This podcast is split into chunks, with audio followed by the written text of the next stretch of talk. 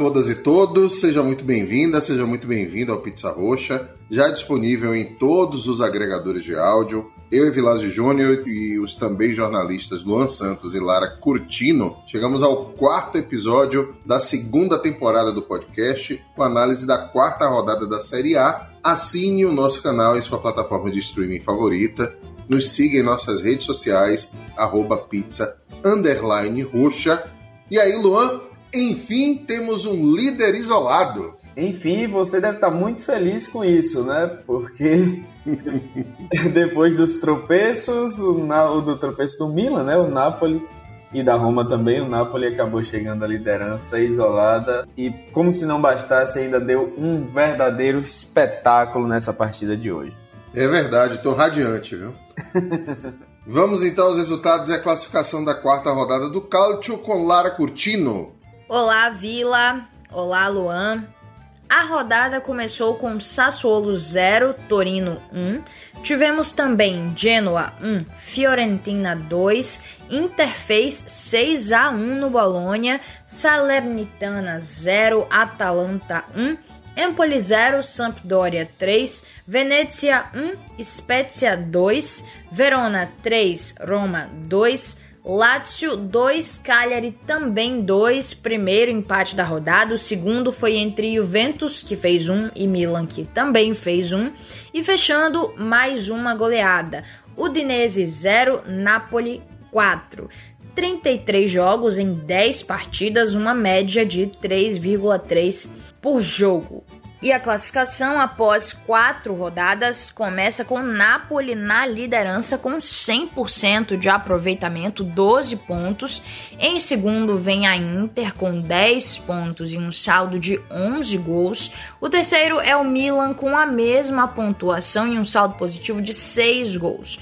Em quarto vem a Roma com 9 pontos, saldo de 6.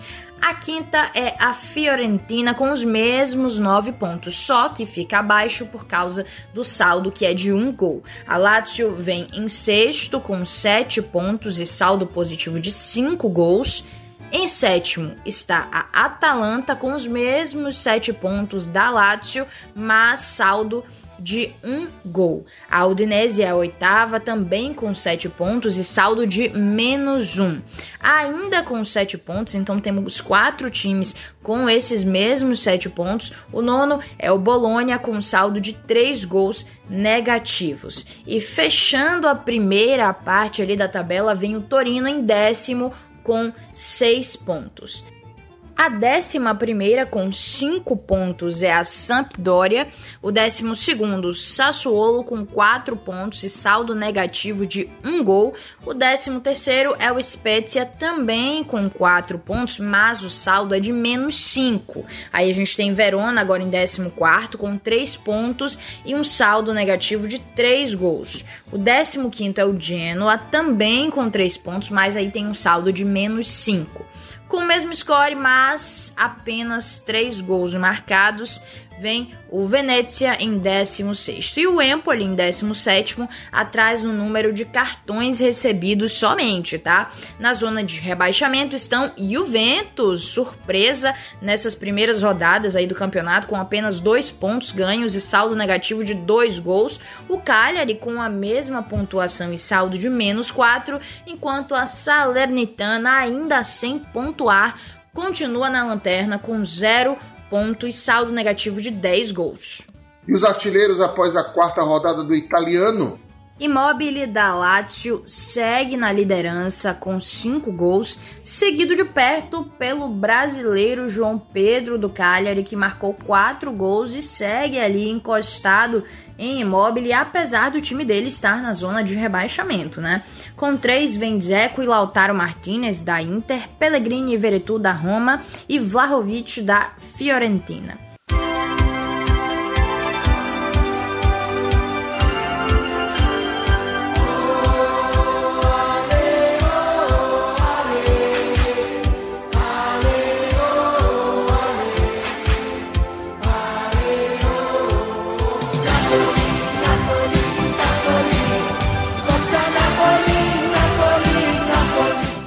Começar falando do Napoli, de Luciano Spalletti. que apesar de não apresentar o mesmo jogo vistoso das últimas temporadas, chega à liderança isolada, agora sim fazendo uma boa partida, um espetáculo, 100% de aproveitamento e passou da forma bem pragmática e eficiente para um jogaço, hein, Luan? Exatamente, Vilas. Eu acho que das quatro partidas, essa foi é, a melhor partida do, do Napoli na Série A até aqui. Foi um jogo é muito, como você falou, um futebol muito vistoso, uma equipe muito agressiva e eu acho que é, é, deve ser valorizado ainda mais pelo bom adversário que é a Udinese, potencialmente bom que era a Udinese. A gente não pode esquecer que a Udinese estava ali brigando na ponta, né, com, com a galera de cima. Então, o, o Napoli conquistou uma vitória com muitos, mas muitos méritos. E até o jogo de, de hoje, a Udinese só tinha sofrido dois gols no campeonato. Sofreu esses quatro na partida de hoje.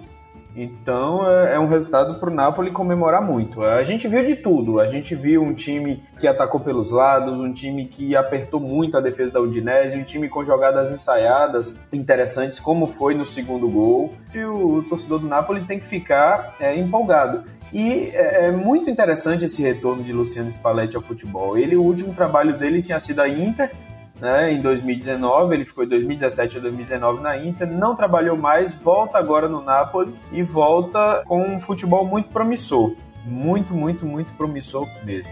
E Luciano Spalletti não tem nenhum escudeto, né? É um treinador que, que conquistou um certo respeito no futebol italiano, mas ainda não tem escudeto. O torcedor do Napoli pode, pode ficar esperançoso, até porque o resto do pessoal tá, tá dando uma forcinha.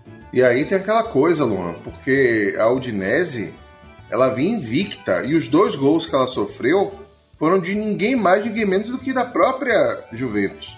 Bateu o Venezia por 3 a 0 tinha empatado 2 a 2 com a Juventus. Depois, de novo, em uma outra boa partida, ganhou do Spezia fora de casa. Ou seja, não foi um 4 a 0 contra a Salernitana. Foi um 4 a 0 com uma das equipes ali do meio de tabela que a gente apostava pelo que vinha apresentando, que apesar de ter perdido o Rodrigo Depou, vinha fazendo um bom campeonato. Ou seja, em tese, era um jogo duro. Até porque o jogo em Udine, né? Exatamente. E apesar de ter perdido o Rodrigo Depou, o treinador ajustou a formação da equipe para que ela se adaptasse ao jogo sem o seu principal jogador na temporada passada. Um dos melhores jogadores da Série A na última temporada, inclusive.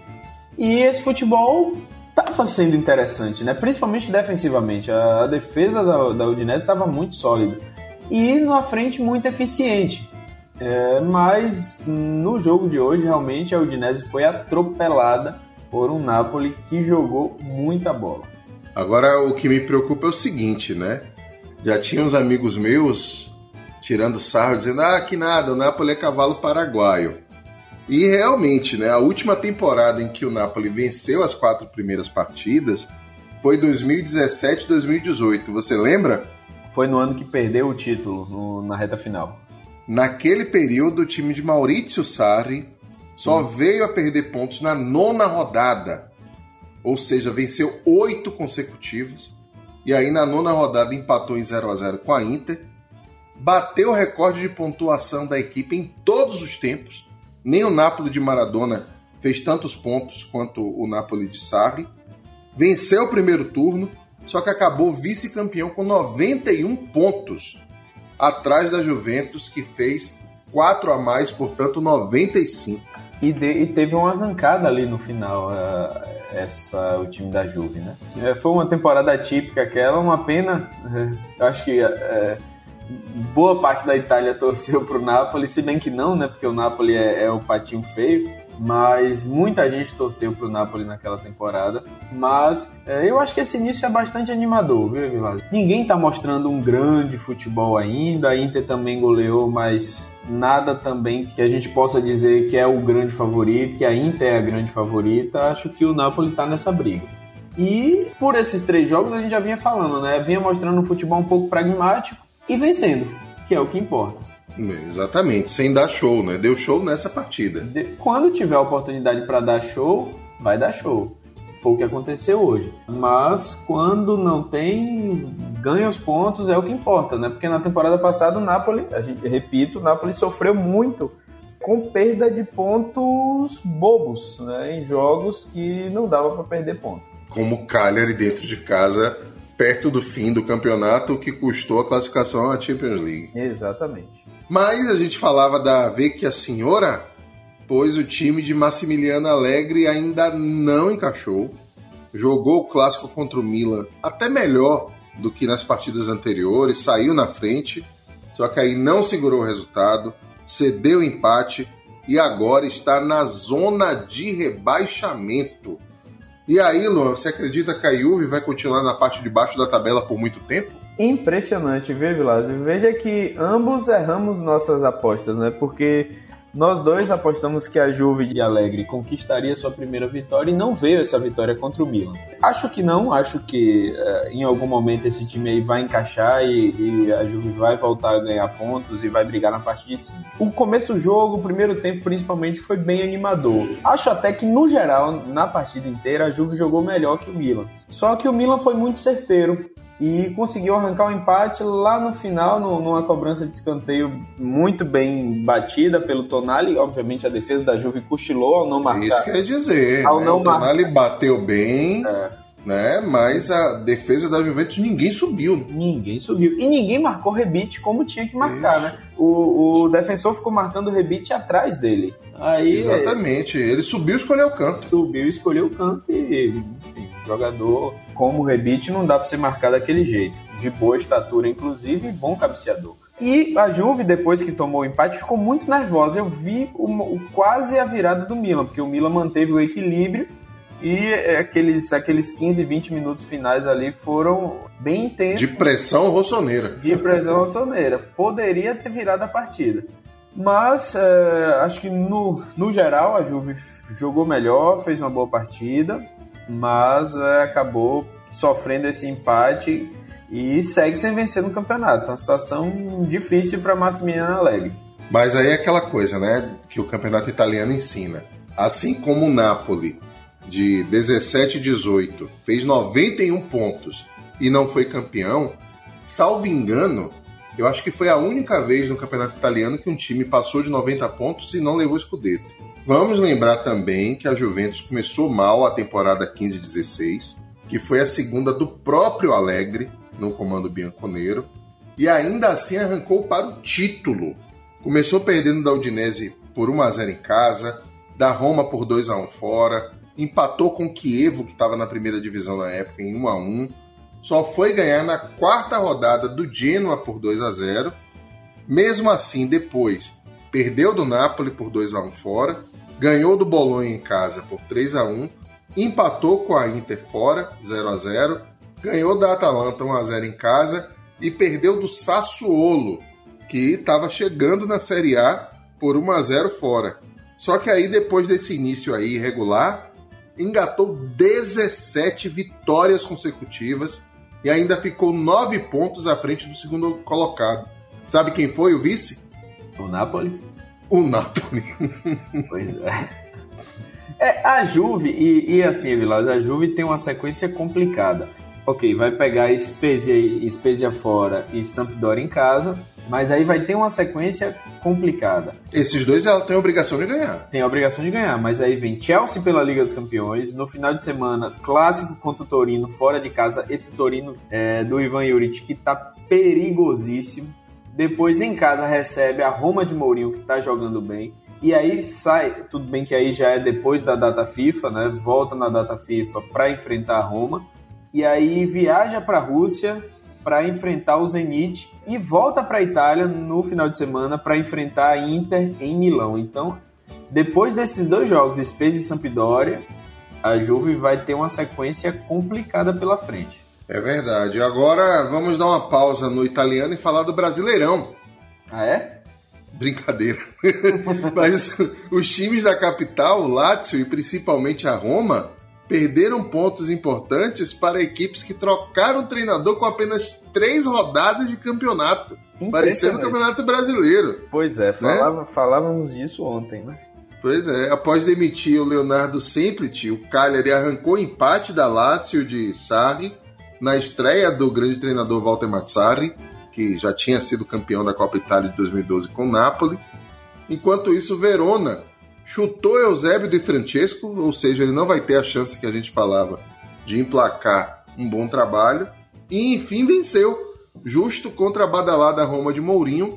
O time da terra de Julieta agora está sob a batuta do ex-jogador croata Igor Tudor, que era nada menos do que auxiliar da contestada Juve de Andrea Pirlo na temporada anterior.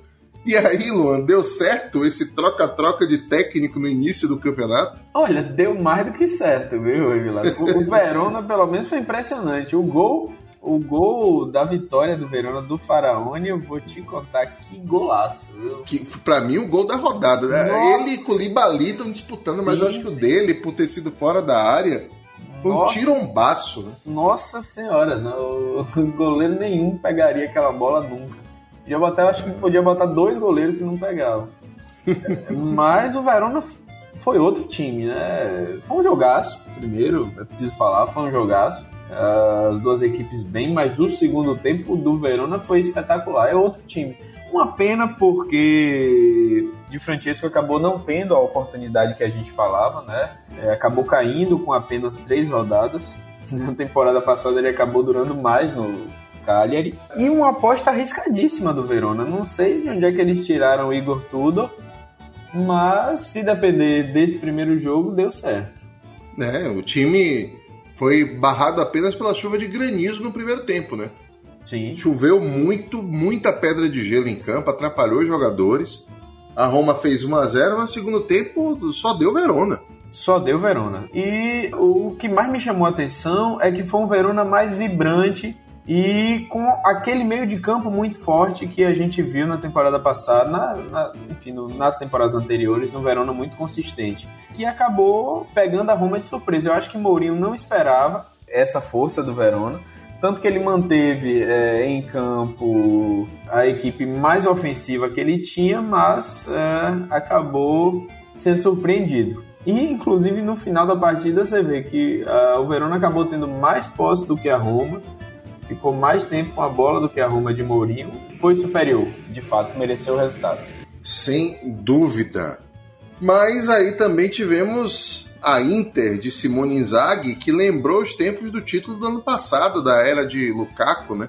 Enfiou seis na boa equipe do Bolonha, que ficou irreconhecível nessa partida. Mas aí eu te pergunto, a campeã embalou, Luan? É cedo, Vilásio. Eu acho que é cedo para falar embora realmente tenha sido uma partida muito boa da Inter, muito animadora, uh, a gente não pode esquecer que a Inter veio daquele empate com a boa equipe da Sampdoria, é verdade, a Samp tá com um bom time, mas a Inter, a, a poderosa campeã Inter, acabou perdendo pontos e poderia ter perdido a partida. Né? A gente falou daquele pênalti lá no final. Então, uh, acho que é cedo para dizer que essa Inter embalou, mas sem dúvida nenhuma foi um grande resultado. Uma coisa que, que a gente tinha conversado, né? Nos quatro jogos da Inter, três o campeão marcou antes dos 20 minutos e em dois dele antes dos 10 minutos. Ou seja, é uma equipe que já começa arrasadora. Foi o que a gente viu também nessa partida, com o gol do Lautaro. É, eu vou, eu vou dar uma declaração polêmica aqui, Vilas, não sei se você vai concordar. Mas o Dumfries, o Dumfries não tá, não tá deixando o torcedor da Inter ter saudade do Hakimi não, viu? Tá jogando certo esse esse lateral holandês. Jogando pra caramba mesmo. Agora, Hakimi eu ainda acho que dá uma qualidade maior. Problema da Inter que seria a falta do Lukaku que não tá aparecendo, né? Porque com quatro rodadas a equipe de Inzaghi já fez 15 gols. A segunda equipe que fez mais melhor, são duas, são justamente as da capital. Roma e Lazio fizeram 11. São quatro gols a mais. A Inter voando baixo mesmo, sem a grande referência do ataque. É, eu quero destacar um, um, jogador, Vilas, não sei se você concorda, mas Frederico Di Marco tá jogando muita bola na lateral esquerda. Muito é, jogo vem do, do Verona, do bom time do Verona. Isso. Fez uma ótima temporada passada. É uma aposta da Inter. Eu acho que é uma aposta que está dando muito resultado. Ele tem sido muito participativo nas jogadas ofensivas. Achei que ele seria um jogador um pouco mais uh, defensivo, que seguraria um pouco, mas ele está jogando muito no, nesse apoio ao setor ofensivo da Inter. É realmente um jogador importante que eu acho que vai conquistar muito espaço, não só na Inter, como pode é, é, conquistar espaço também na seleção italiana. Não tenho dúvida disso.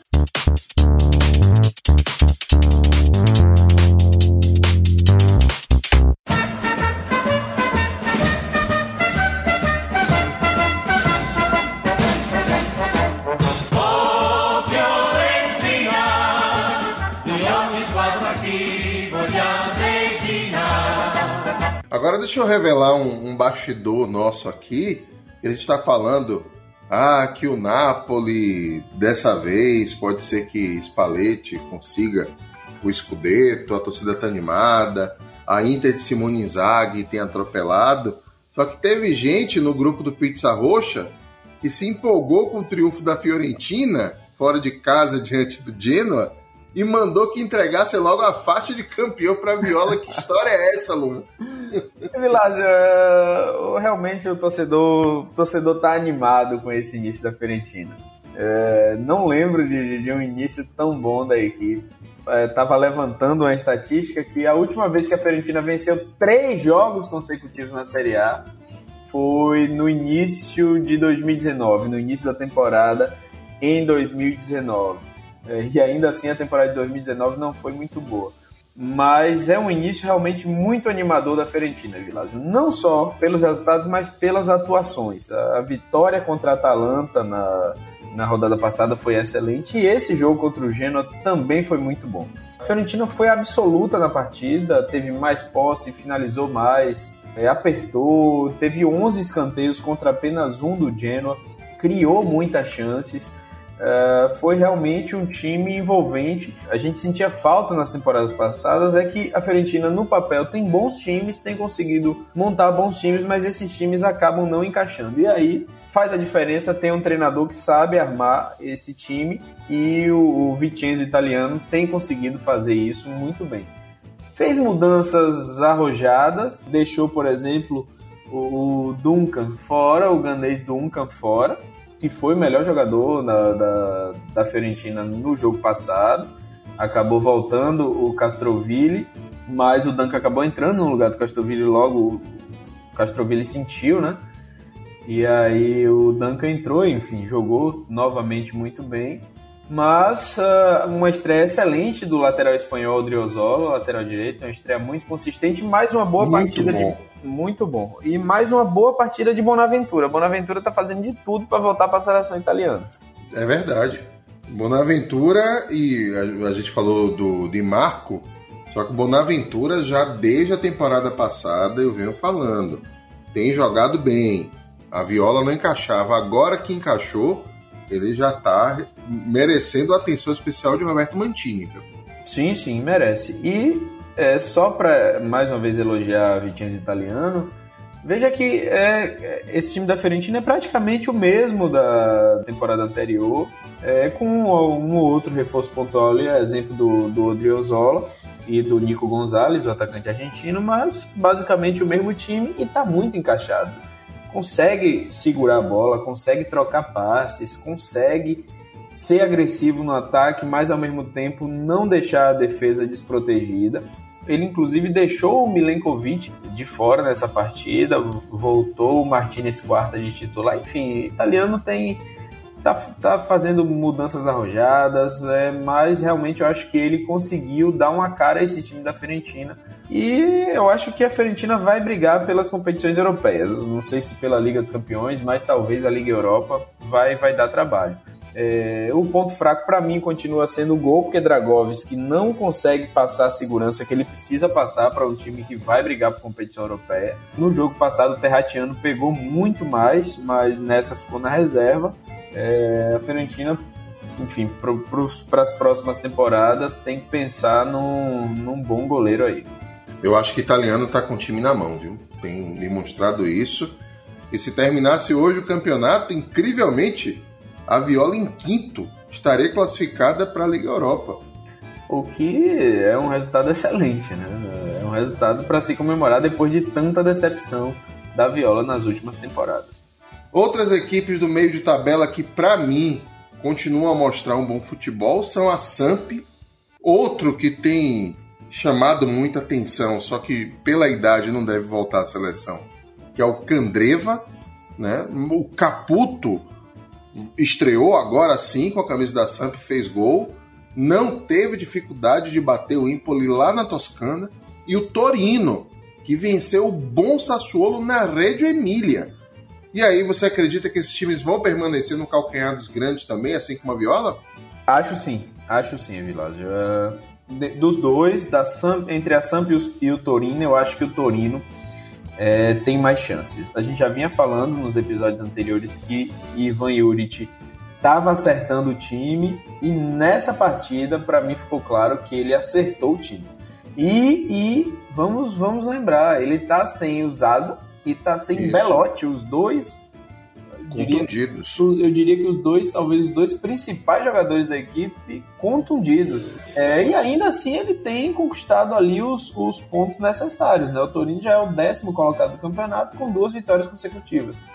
É, e essa é uma vitória que realmente tem que ser muito celebrada, porque é uma vitória contra uma boa equipe, que é o time do Sassuolo. E assim, é, Vilásio, é, o jogo foi muito equilibrado na, em posse e tudo mais, mas assim, nas chances criadas, as melhores chances da partida foram do Torino. Se eu não me engano, foram duas ou três bolas na trave, enfim, é, o Torino foi cirúrgico. Defendeu bem, segurou bem a bola quando conseguiu e quando estava com a bola foi muito perigoso e criou muitas chances. Foi... Tem uma ideia aqui, Luan? Tô olhando a estatística do, do jogo. Foram 18 tentativas de gol do Torino contra apenas 9, o dobro do Sassuolo. Finalizações, uma do Sassuolo, meia dúzia do Torino. E uma característica do time de Juric. A gente viu ele fazer isso ano passado no Verona e agora se repete. 11 chutes de fora da área. Clareou, manda pro gol. E isso é característica do treinador. Característica do treinador que é, o, o, a gente viu muito isso no, no Verona na temporada passada, né? É, o fato é que o Torino mereceu a vitória, para mim, criou as melhores chances da partida, bola na trave, é, e mesmo desfalcado dos seus melhores jogadores, soube é, controlar o jogo. É, o, o Sassuolo até teve um gol, né, no, no primeiro tempo do Juricic, mas foi anulado pelo VAR, bem anulado. No geral, é, acho que o Torino mereceu sim a vitória. Esse time do Sassuolo, esse time do Dionísio não está empolgando ainda não, viu, Vilazzi? É, pouco beleza. ofensivo, né? Pouco ofensivo, pouco criativo, pouco agressivo até. O time do Deserve agredia muito, ia muito para ataque, não tinha muito pudor de adversário. Se pegasse Juve, Milan, seja quem fosse, partia pro ataque. E contra as equipes menores, mais ainda, era agressivo, apertava, tentava. E nesse esse time do Dionísio a gente não tá vendo isso. Agora, para mim, tem um detalhe nesse time do Yurit, viu? Eu tinha percebido isso no jogo, na estatística, para mim agora tá claro. Eu achei que era um time que tava pegando muito. Aí eu tô olhando a estatística, faltas 20 do Torino contra 7 do Sassuolo, cartões amarelos 4 do Torino, nenhum pro Sassuolo desarmes 13 do Torino, 9 do Sassuolo.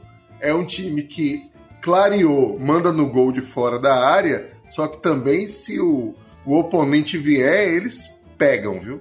Pega. se for necessário, pegam. A gente viu isso em várias. É, é, por exemplo, é um time que não deixa contra-atacar. Isso. Não deixa contra Mata logo. Mata logo. Isso ficou muito claro, né? Quando o Sassuolo tentou sair em velocidade, o Torino parou com falta.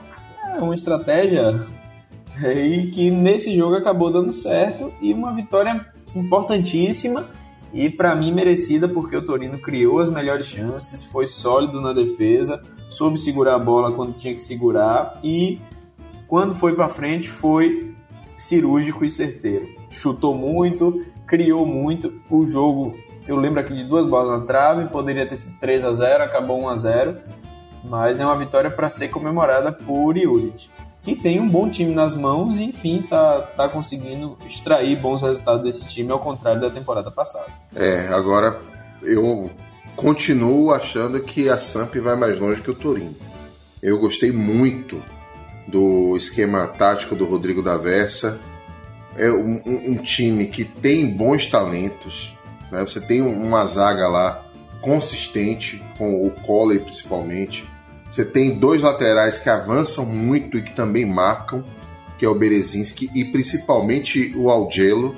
O Algelo está fazendo o início de campeonato sensacional. Excelente, excelente. E ele destaca aí. Candreva tá voando baixo apesar da idade, né, da experiência. Aí você tem ali o Torsby joga bem, o Damsgaard também joga bem. E o ataque com um mais novo e o outro mais experimentado, mas que são dois jogadores talentosíssimos. Não é somente aquele nove de área que briga e que faz gol de cabeça, não. São dois jogadores que têm qualidade técnica para criar jogada, como Caputo e Qualharela. Qualharela dessa vez passou em branco, mas Caputo já meteu dois. Caputo já meteu dois, foi a grande estreia dele, né? Beleza que ele já tinha estreado antes, mas atacante só estreia quando faz gol. Fez dois gols e eu, é, foi uma partida muito sólida de fato da Sampdoria.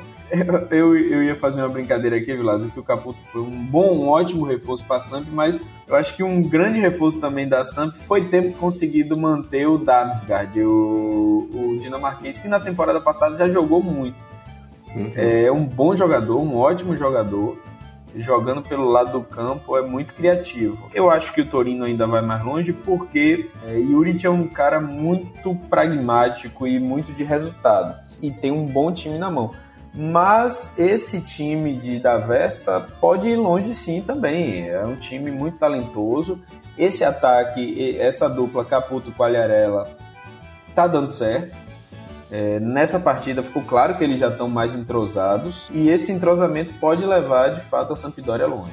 A Sampdoria que ainda tem o Torre Grossa e o Ekdal como reservas, né? Você tem O time não é ruim. Esse time da Sampdoria, para mim, ele vai dar uma incomodadazinha ali, viu? Vai dar uma atrapalhada nos grandes. Se bobear, ele vai beliscar. Agora, a decepção da rodada, até agora, não só da rodada, mas do início do campeonato, mais do que a Juve, né? Porque a, a Juventus pegou o Milan no derby.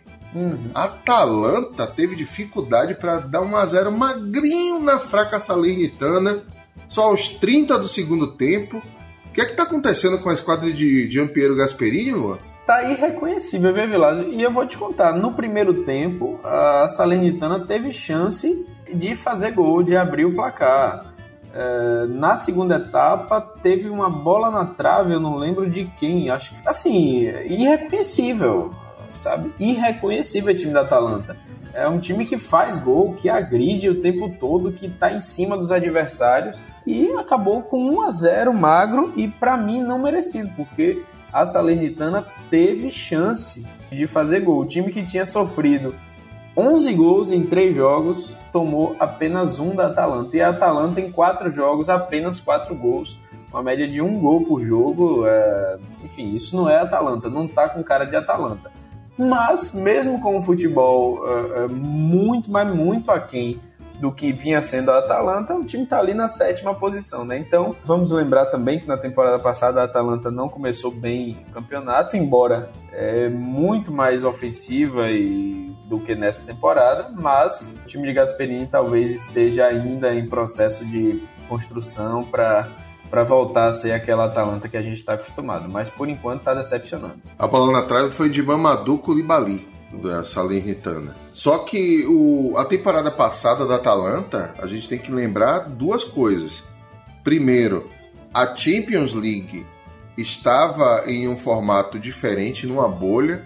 A Atalanta passou para as fases decisivas e teve que ir para a bolha, ou seja, o time estava com a atenção dividida, é porque era a fase mais aguda, não era a fase de grupo da, da Champions. E Bergamo foi a cidade mais afetada pela pandemia do coronavírus naquela época na Europa.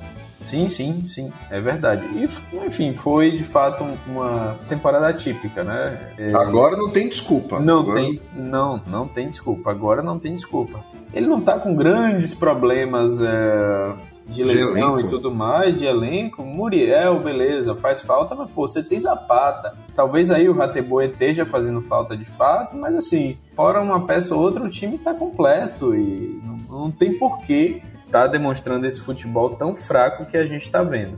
É, a Atalanta precisa reagir no, no, campeonato, até em nome do bom futebol, né? A gente que gosta pois de é. futebol gosta de ver essa Atalanta jogar, mas não desse jeito. É, a gente teve uma rodada com 33 gols, muito em função de Napoli Internazionale.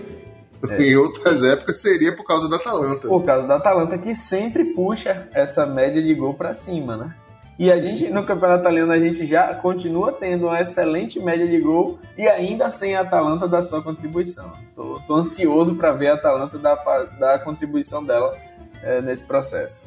E o que falar de Venezia Spezia? A equipe da Ligúria se recuperou ou foi joguinho fraco mesmo? É, olha, Vilásio, foi um joguinho fraco. Viu? Você, se eu não me engano, você acertou esse, né?